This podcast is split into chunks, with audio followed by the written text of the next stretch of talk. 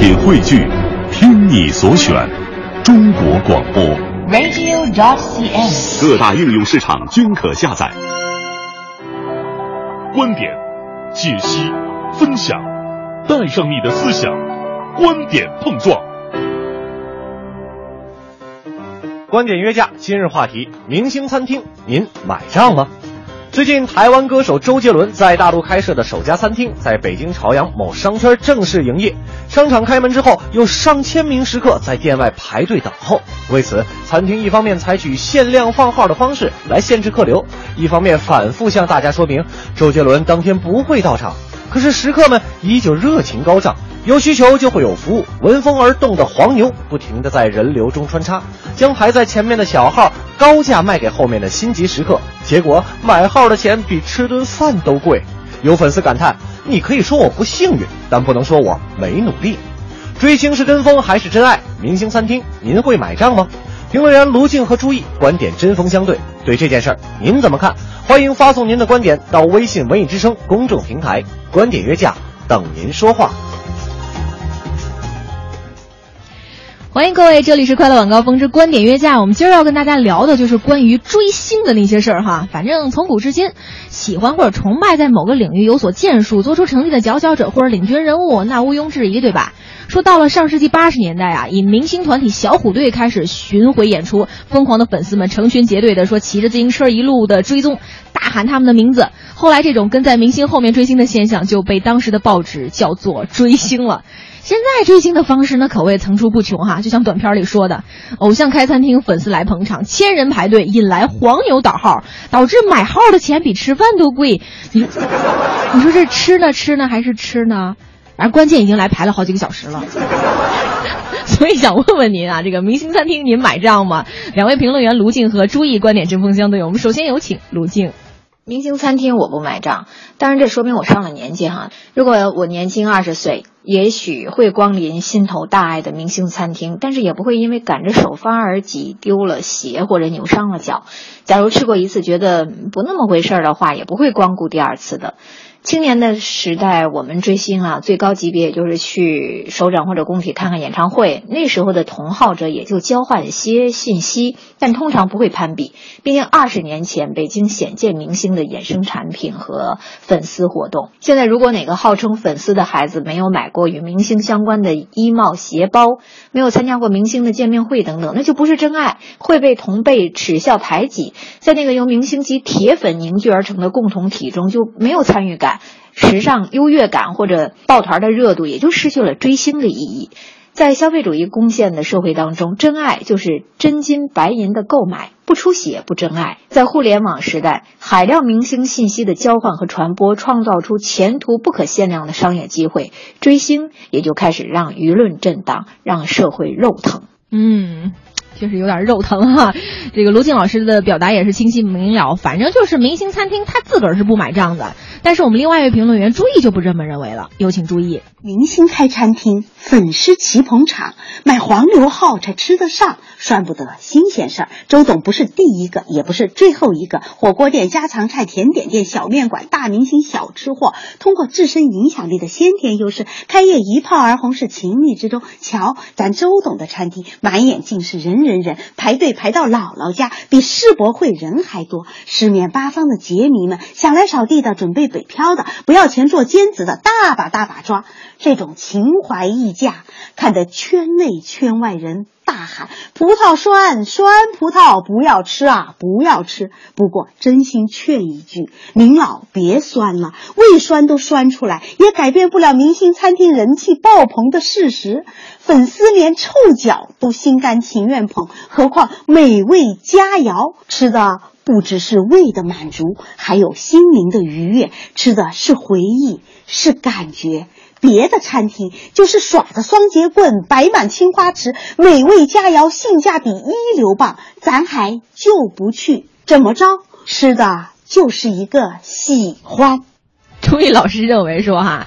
明星开餐厅本不是什么新鲜事儿，刚说了嘛，吃的不仅是这个味觉，那是饭吗？对吧？那是回忆和心情。但是卢静老师认为说哈，这个粉丝痴迷啊，当然除了和年龄有关，还有一种他认为很重要的被动观念和我们的这个现在的想法有关，到底是什么呢？有请卢静老师。年轻时容易被明星蛊惑，大概是因为那种环绕他们的光环有着强烈代入感。牵着孩子们陷到那种情境当中去做梦，又或者缺乏社会经验的小孩子更向往偶像拥有的那种成功、富有、美妙、心想事成等等，也或者明星的美貌和作品离我们的感性最近，给人以感官享受，带大家暂时逃离现实生活的平庸和困扰。这本来无可厚非，明星嘛，总不可能成为我们生活的重心或者是全部。我想多说一点点呢是，跟追星现象相近的另外一种一窝蜂现象，就是被某种时尚。某种大众认同的观念所裹挟，在不知不觉当中花费了大把的时间、心血和金钱。比如说，如果你是 J 大侠的铁粉，就应该第一时间挤进潮越，并首发朋友圈；你是文艺青年，就应该坐在库布里克书店和煦的阳光下面去喝一杯拿铁；你是中产阶级，就应该假期开着 SUV 飞驰在美国最美的一号公路；你要是有个美满的婚礼，便少不了要披上 Very One 婚纱。好吧，请问，如果不这样，你是谁？确实哈，听完卢静老师的分析，我们也在扪心自问，我们到底是谁啊？他刚说了某种大众或者时尚的观念的裹挟，您有中招吗？可能相当一部分人都在频频点头吧。但是另外一方哈，朱毅老师依然认为，这单吧其实也可以买，就看怎么买了。有请注意。吃不着葡萄的人说风凉话了，味道比明星更重要。自次价高的明星餐厅，打江山容易守江山难，人物百日好，花无百日红。别看现在人山人海，多少人是第一次去吃，也是最后一次去吃啦。深南的海鲜自助餐厅，刘嘉玲创意厨房，韩庚梅花饺子馆，郭德纲郭家菜不都歇菜了吗？不过帅锅靓女未必就花心大萝卜，歪瓜裂枣未必就忠心不二。好味道和大明星不是冤家对头。大明星经营得法，一样可以成为餐饮业的味道明星，走过粉丝追捧的爆棚效应，走过审美疲劳，打败七年之痒，就能顺风顺水一路向前了。人权无辣不欢的火锅，就红红火火那些年以及这些年，成功秘诀就是不当甩手掌柜，不做挂名老板，事必躬亲。没准这一回，周董有时间，昆凌有耐心，周董的餐饮地位如演艺业蒸蒸日上，开门见山后还山外青山，有品位，有口味，还不贵。多年以后，杰迷们还像韩寒的餐馆名那样，很高兴遇见你。嗯，很高兴遇见你哈。反正明星开餐厅，除了就是有人会认为有争议哈，但是关键还得看这个口味或者口碑嘛，或者看明星到底怎么来去开，怎么管理啊。当然，另外一位评论员卢静老师，他依然是坚持他的观点，而且他依续啊，依旧是延续他刚刚表达的这个想法，就是这种某种时尚大众观念的裹挟。如果中招的话，该怎么去解决呢？很多人的生活方式是被符号和标签建构起来的。你也许从不加思索，认为本该就如此，也不会反思那种潮流会给自己带来的是什么，它真正汇集的又是谁？比如说，春天到哪里去看樱花呀？有人告诉我们，你要去华盛顿、去日本、去韩国，至少也得去武大、去玉渊潭。于是，每年新闻报道人头多过画簇。除了朋友圈里热闹的谈资，你感受真的很惬意吗？有多少游客去日本看樱花是为了多看几个品种呢？在学校、在楼下、在任何一个社区公园，哪里不能欣赏春花呢？商家们当然还会告诉你什么节日应该吃什么、买什么礼物、去哪里祈福，也会好心的提醒你纸婚啦、木婚啦、金婚了要买什么纪念品，否则就是婚姻的遗憾。商家一吓唬，亲朋好友友之间再那么一攀比，我们心理上是满足了，商家的钱袋也满足了。有人说这就是生活情趣啊，这就是文化，没错。但是，让人匆忙、焦躁、劳累、空虚、纠结的情绪和文化，我们可不可以试着改变一下呢？嗯，确实，看看怎么改变哈这种追星和生活方式。关于这个粉丝效益啊，评论员朱毅老师还是有一番他的总结陈词，我们继续来聆听一下。门槛低、投资少、资金回笼快、回报高的餐饮行业，真心欢迎明星们抢滩入驻。看看看，大幅提高餐饮业平均颜值哦！算算算，明星粉丝经济人均转化价格区间大约在三十到五十元之间，比点赞之交更深的粉丝情谊可以量化为一顿饭的价钱。把握好这个价格，遵循粉丝经济规律，搭个餐厅，让明星影响力变现，就是永不落伍的商业模式。眼球。经济的聪明延伸，明星周边经济的兴起是大势所趋。所谓得粉丝者得天下，而且就说周杰伦这种不差钱的明星，尽管九年前台北艺法厨房一直在亏钱，但燕雀安自鸿鹄之志，人开店的目的不是赚钱，只为完成想开餐厅的梦想，只为有个聚会的地方。所以啊，粉丝体验经济不好吃也要吃吃吃，黄牛号也要买买买。周瑜与黄盖真轮不上旁人瞎操心，有批评的闲心，不如给自己的粉丝做个私房菜。最后这个建议挺贴心的哈，两位评论员已经说出了他们各自的观点，大家伙有什么看法？您认为这个明星餐厅我们该买账吗？哈，都可以发送到这个文艺之声的公众平台，搜索这四个字儿，我们就可以看得到了。来看一看大家的这个留言。干嘛咽口水？饿了。因为首先来说，我是不太会去吃这种明星餐厅的这个，因为怕贵吗？